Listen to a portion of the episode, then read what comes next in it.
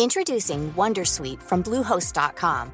Website creation is hard, but now with Bluehost, you can answer a few simple questions about your business and get a unique WordPress website or store right away. From there, you can customize your design, colors, and content. And Bluehost automatically helps you get found in search engines like Google and Bing. From step-by-step guidance to suggested plugins, Bluehost makes WordPress wonderful for everyone. Go to bluehost.com/wondersuite.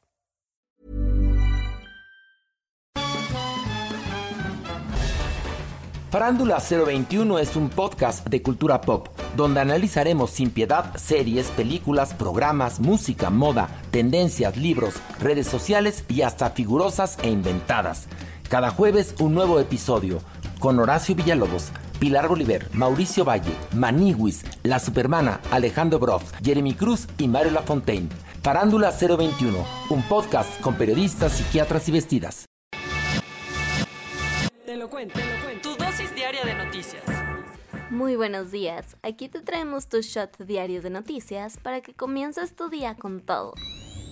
La Suprema Corte se reunió para discutir la prisión preventiva oficiosa y al parecer tienen la intención de mantenerla a flote en la Constitución.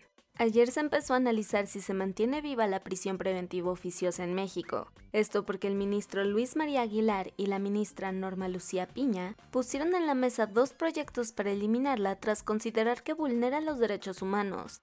En este primer round en el Pleno, cuatro de los once ministros se mostraron en contra de erradicarla, dejando entrever que al momento el proyecto no prosperará. ¿La qué? La prisión preventiva oficiosa es una medida cautelar que los tribunales aplican a las personas acusadas por algún delito con la que las mantienen en la cárcel por semanas, meses o incluso hasta años antes de que se les dicte sentencia. A grandes rasgos, dicta que los acusados deben llevar su proceso penal dentro de la cárcel, aun cuando no hayan recibido condena ni se haya acreditado que son culpables. Así que mientras escuchas esto, cerca de 92.500 personas se encuentran en las cárceles mexicanas bajo la figura de prisión preventiva. O sea, el 40% de la población carcelaria del país está en el bote sin que se les haya comprobado su culpabilidad. Por esto, se argumenta que la figura vulnera la presunción de inocencia. Liz Truss será quien tome lugar de Boris Johnson como primera ministra del Reino Unido. En una victoria que se venía cantando desde hace rato, la actual ministra de Exteriores Liz Truss se impuso en la votación interna del Partido Conservador frente a su rival, el exministro de Economía Rishi Sunak, arrasando con más de 81.000 votos de los afiliados Tories frente a los escasos 60.000 de su competidor. Al final, las preferencias fueron claras, y con un 57.4% de apoyo, hoy mismo será su ceremonia de nombramiento de la mano de la reina Isabel II. Por su parte, desde ya, está planeado implementar un paquete de asistencia para que la ciudadanía enfrente la nueva crisis energética derivada de la invasión a Ucrania.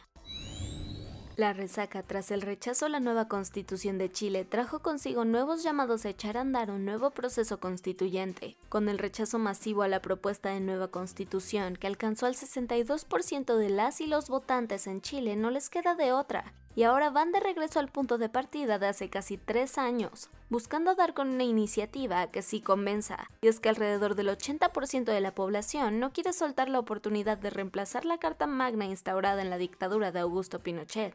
Al respecto, el presidente Gabriel Boric llamó a una reunión en la Casa de la Moneda con los presidentes de la Cámara de Diputados y del Senado, Raúl Soto y Álvaro Elizalde, para trazar la nueva ruta. Al final dejaron claro que van por una nueva propuesta, haciendo un llamado a la unidad. Vámonos a los cuentos cortos. Todavía no está claro qué tanto participó Omar García Harfuch en la construcción de la verdad histórica por la desaparición de los 43 normalistas de Ayotzinapa, pero lo que es cierto es que las cosas apuntan a que sí estuvo en Iguala el día que se armó esta versión misma que ha sido desmentida por las autoridades. De hecho, el país reveló documentos del ejército que prueban que efectivamente el ahora secretario de Seguridad Ciudadana de la CDMX anduvo el 7 y 8 de octubre de 2014 en esta localidad. En respuesta, el funcionario tuiteó que sí estuvo allí, pero que nada que ver con las reuniones. No hay que olvidar que el derrumbe de la mina de carbón en Sabinas, Coahuila, no únicamente conlleva un rescate que podría llevar hasta casi un año, sino también investigaciones para dar con los posibles responsables de esta tragedia. Al respecto, la Fiscalía General de la República lanzó tres órdenes de aprehensión contra tres personas que pueden estar involucradas en el desastre del pasado 3 de agosto. Según su comunicado, el delito por el que serán imputadas es el de explotación ilícita de un bien nacional. Un terrible ataque tomó por sorpresa la sección consular de la Embajada de Rusia en Afganistán, terminando con la vida de un alto diplomático, un guardia de seguridad ruso y cuatro afganos. Un sujeto se inmoló a las afueras del lugar a pesar de que cuatro agentes talibanes intentaron detenerlo.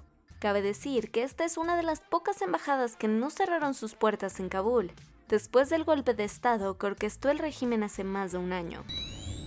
Han sido presentados los primeros resultados de la investigación militar que hizo Israel para dar su versión detrás del asesinato de la periodista palestina estadounidense Shirin Abu Akleh, que perdió la vida en mayo mientras cubría el fuego cruzado en la zona norte de Cisjordania. Las autoridades dijeron que es altamente probable que la comunicadora de Al Jazeera haya muerto efectivamente por un tiro de las fuerzas israelíes, aunque eso sí, afirmaron que se trató de un accidente y que puede ser que el soldado le disparó por error.